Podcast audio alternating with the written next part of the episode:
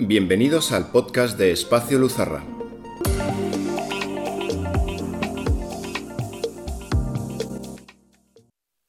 Aladdin, Bambi, Mary Poppins, Dumbo, Los Siete Enanitos, Timón y Pumba, Campanilla, Hércules, Mickey Mouse, Pocahontas, Goofy, Blancanieves, Winnie the Pooh, Popeye el Marino, Hannah Montana o el Pato Donald.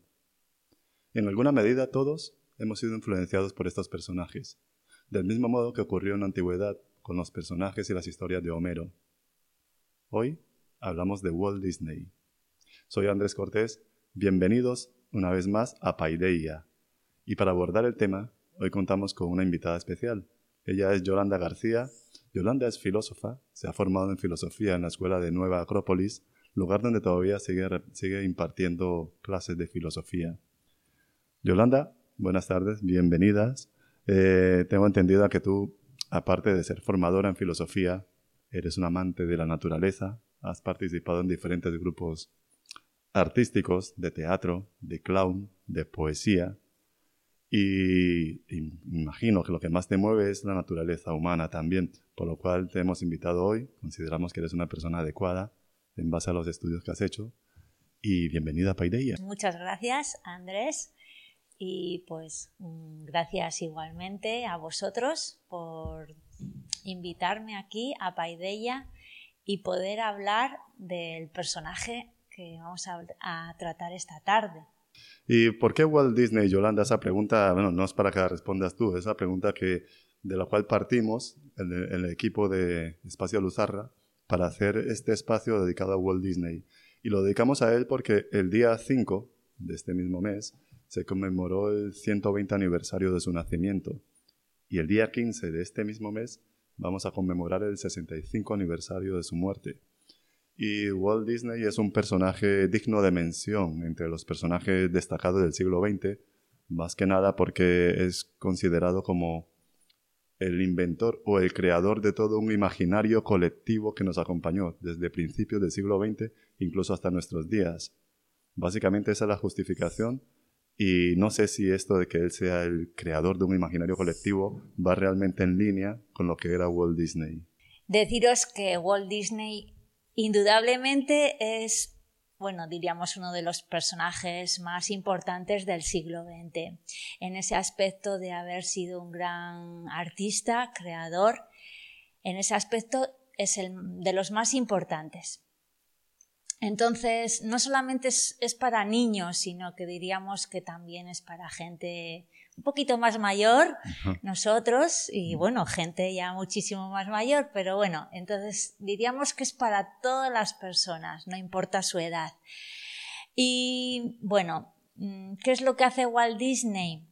Pues Walt Disney diría, diríamos que nos lleva de la mano a un mundo, a un mundo en el que hay sueños y podríamos decir también que existe el amor. Mm. Y lo vemos en algunas de las películas de él, o en todas. Está esa película que, o varias películas que nos hablan del amor de un niño a los animales, como puede ser en National Velvet mm. o también en Bambi. Tenemos a un niño que expresa su amor hacia un hombre, que es en raíces profundas. Mm. También tenemos el amor, un amor diferente que es el amor a un ideal. esa película es la de Héroes del Hierro. Entonces, deciros que Walt Disney es un creador del imaginario, pues yo diría que no, no es ningún creador. Él no crea porque realmente el imaginario es, existe, está. O sea, él lo que sí que es es un puente, ese puente que pueden ser los poetas, él como artista lo es. Cualquier artista es un puente, es un puente entre las ideas y hace traer esas ideas a nuestro mundo. Y entonces él, nos transmite esos elementos, esas ideas, para que nosotros también soñemos. Y eso es lo que es Walt Disney. Pues realmente como puente yo creo que ha conseguido su objetivo de conectarnos, conectarnos con ese mundo arquetipal, con ese amor como la base de todo, porque Mm, me viene ahora mismo a la cabeza un ejemplo de los Teletubbies. Los Teletubbies no es de Disney, es una serie que ha sido hecha para bebés, pero ya está. Es decir, yo la veo ahora ya siendo adulto y no me generaría lo mismo que si fuese un bebé. Sin embargo, cualquier programa de Disney que yo lo vuelva a ver o no haya visto antes, se conecta con una parte de mí que de alguna manera también está conectada con ese mundo arquetipal.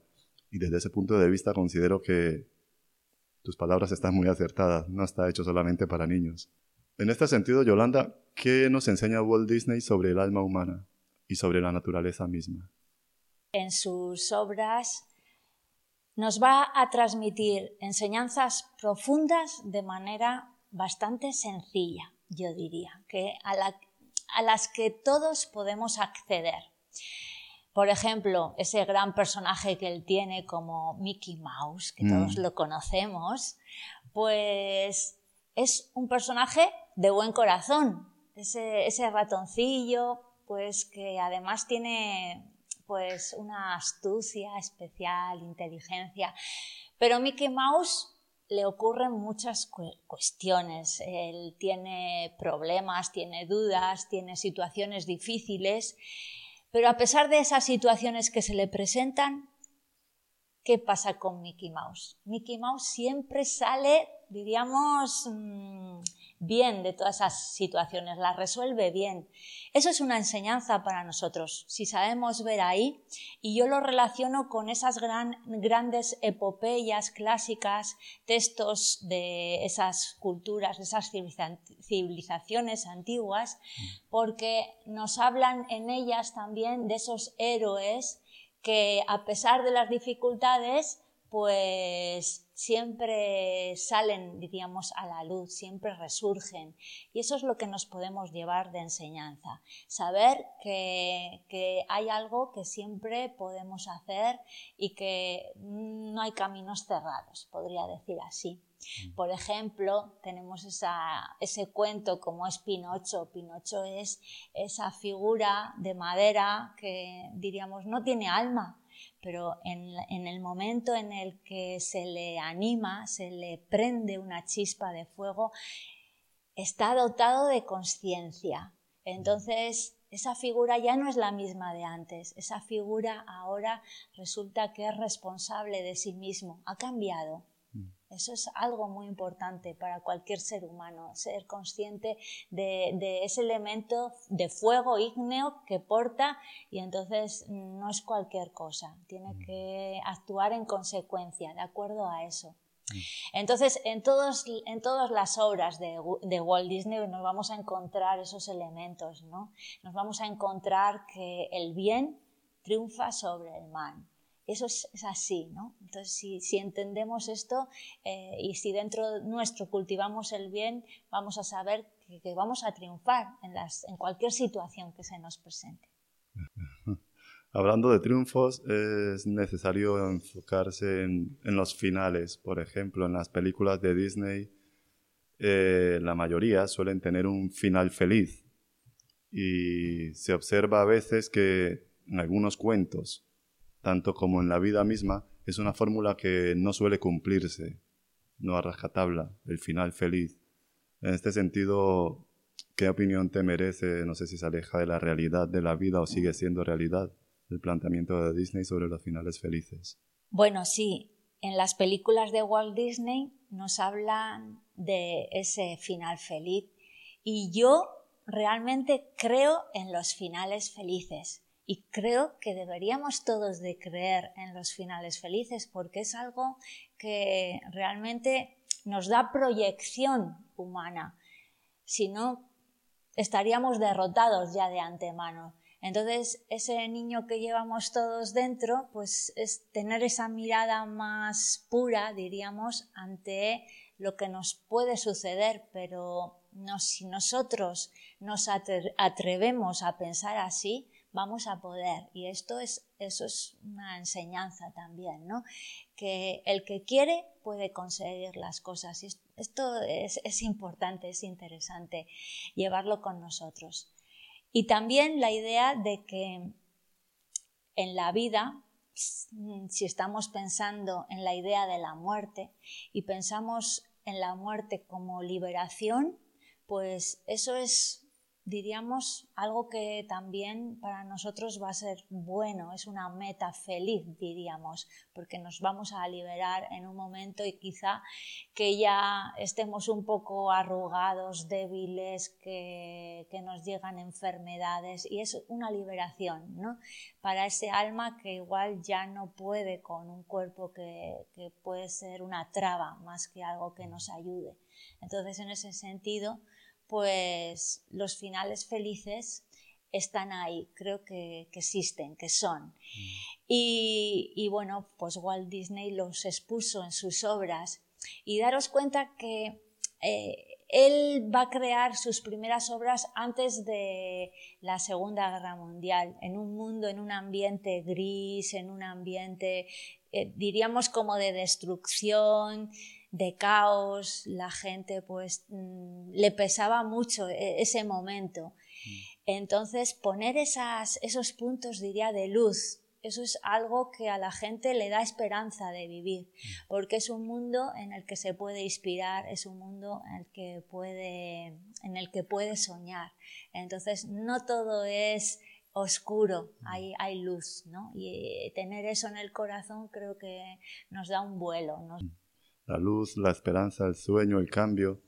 ¿Hay un mensaje de trascendencia detrás de las películas de Walt Disney? Por supuesto, en todas las películas de Walt Disney nos encontramos un mensaje, una, enseñanza. No es simplemente eh, lo que nos está mostrando, sino que podemos ir más allá y podemos encontrar diferentes situaciones de los personajes que están muy relacionadas con nosotros, con nuestras propias vivencias y también encontrar esa resolución al problema. Y entonces en esa resolución nosotros podemos tomar nota y si tomamos nota pues ahí vamos a, encontrar una, una enseñanza realmente para nuestra vida. Y aún con todo ello, Yolanda, eh, se escuchan voces, voces discordantes sobre lo que son los roles dentro de las películas de Walt Disney o incluso la dulcificación de los cuentos. este punto de vista va en línea con la idea del autor. Hay opiniones o corrientes de opinión que hablan en este sentido y que luego muchas personas repiten en ese sentido, casi yo diría que sin reflexionar. Y muchas veces se ridiculizan a determinados personajes o obras que ha hecho Walt Disney. A mí eso me da evidentemente mucha pena y entonces, pues deciros que es verdad que estamos muy influenciados por las diferentes películas que, nos llegan de diferentes lugares, pero muchas películas que son que, vemos tiros, asesinatos, muertes, dramas, crueldad. En el fondo hay mucha crueldad. Todo eso que nos hace, yo pienso, nos, nos hace un callo en la piel, o sea que tenemos mucho callo, o sea, y, un armazón. Claro, las películas de Walt Disney, pues nos encontramos que diríamos es otro polo.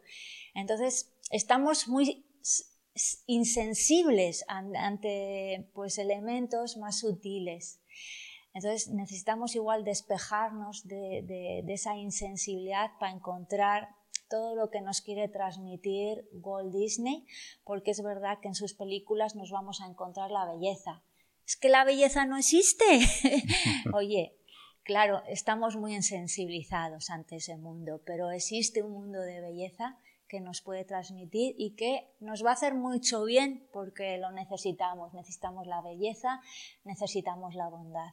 Entonces es saberlo encontrar, es saberlo ver suaviza un poco algunos elementos que pueden ser un poco dramáticos y, pienso que bueno que en ese aspecto pues también hace bien. No hay que mostrar todo en su crudeza diríamos sino suavizarlo un poco. Porque lo, lo importante de las películas de Walt Disney de lo que nos quiere transmitir estaría en los símbolos. Esos símbolos a los que podemos llegar.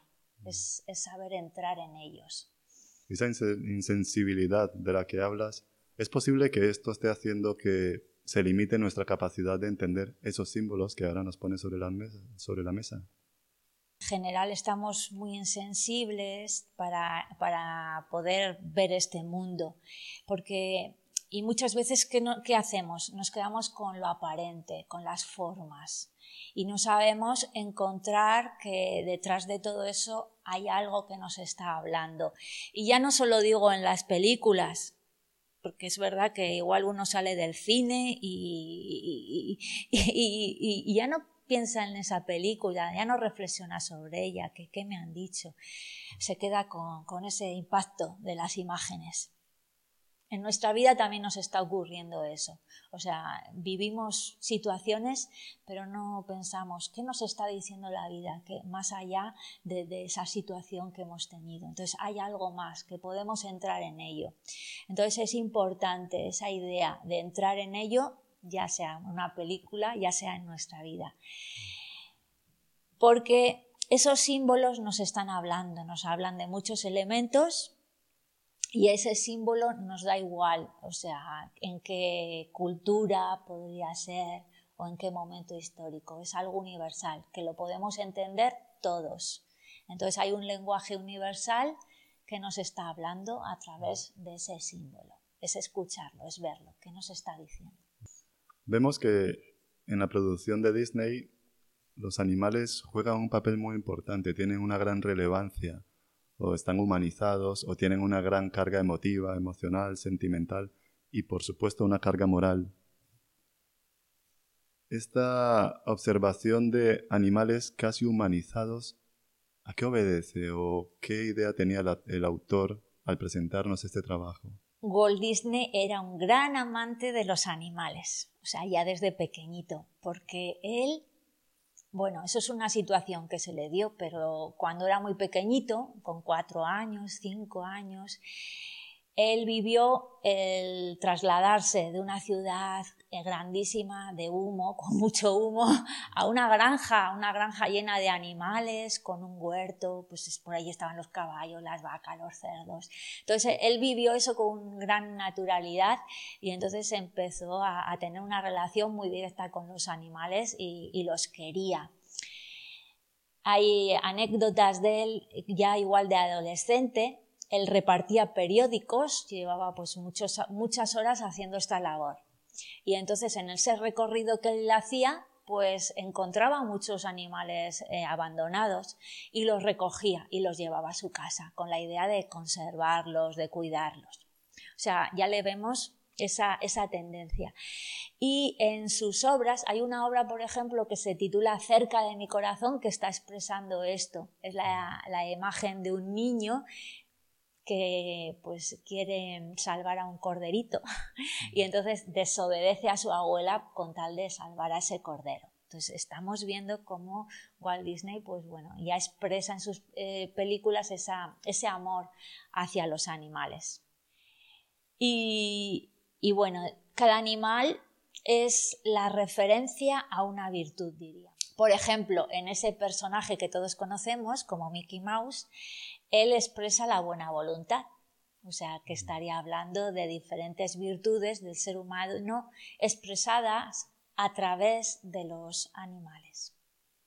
Walt Disney definió una forma muy, muy concreta de, trabajar, de manejar la animación. Y es sorprendente que incluso después de su muerte eh, se, se, sigue manteniendo parte de su estilo. ¿Cómo es posible esto cuando ya Walt Disney no está entre sus trabajadores para mantener el estilo en pie. ¿Cómo hace Walt Disney esta labor? Él es un gran transmisor, como he dicho, es un gran puente, entonces él está conectado con esos arquetipos. Eso por una parte. Y luego por otra parte, él también es un gran líder y, y tiene mucho carisma, entonces, él hace de transmisor de esos, de, esos ideales a, todos aquellos que trabajan con él, porque no debemos de perder de vista que los que trabajan con él también son grandes artistas y en todo gran artista pues tiene su propio genio. Pero es verdad que Walt Disney supo, diríamos, orquestar a todas esas personas. el trabajo es increíble. Hay una anécdota que nos la relata a su hija, que está en relación con esto que me preguntas, Andrés, mm. porque ella le pregunta a su padre, papá, ¿tú qué haces cuando trabajas? Porque tú te dedicas a dibujar.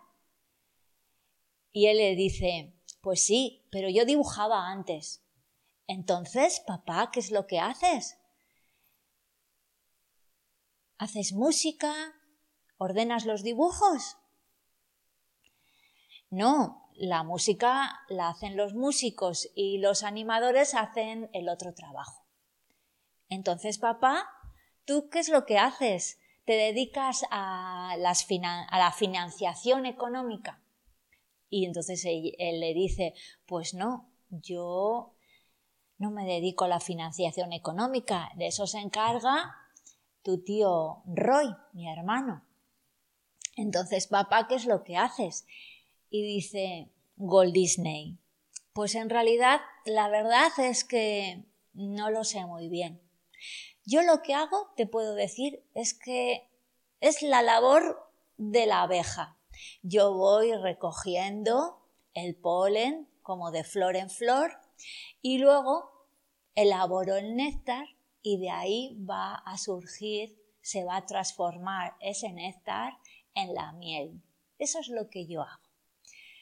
Entonces podríamos decir que Walt Disney, en síntesis, es como ese director de orquesta que, bueno, hay grandes músicos, unos tocan el violín, otros el piano, otro el tambor, pero él consigue realmente orquestar a todos eh, en una dirección. Y eso también es lo que nos dice Walt Disney, que lo que mejor hizo en toda su vida va a ser el, poder reunir a todos esos artistas en un fin común, en un objetivo común, coordinarles para poder llegar a esa meta. Eso es lo mejor de él, eso es lo que nos cuenta.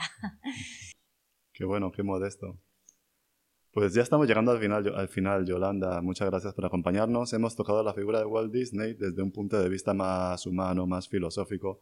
Hemos dejado de lado el concepto más empresarial, que total es un concepto que es al que se puede acceder fácilmente a quien le interese, que busque Walt Disney, que tendrá mucha información. Pero nos interesaba mucho tu punto de vista. Ha sido un placer. ¿Algún apunte final sobre Walt Disney? Que vean, que vean esas películas de Walt Disney y no solo de Walt Disney, hay más películas, pero que rescaten sobre todo esos símbolos que puedan encontrar dentro de las películas, porque hay un mundo de símbolos, de ideas, de pensamientos que nos pueden transportar a, a, un mundo de belleza y de bondad, que es creo que lo que necesitamos en estos momentos. Muchas gracias, Yolanda. Amigos, muchas gracias. Hoy hemos tocado a Walt Disney, quien fuera hijo de un carpintero, igual que Pinocho. Paradojas que tiene la vida. Muchas gracias. Esto ha sido Paideia y espero que haya sido de vuestro agrado y que hayamos aprendido alguna cosita más. Muchas gracias. Hasta pronto.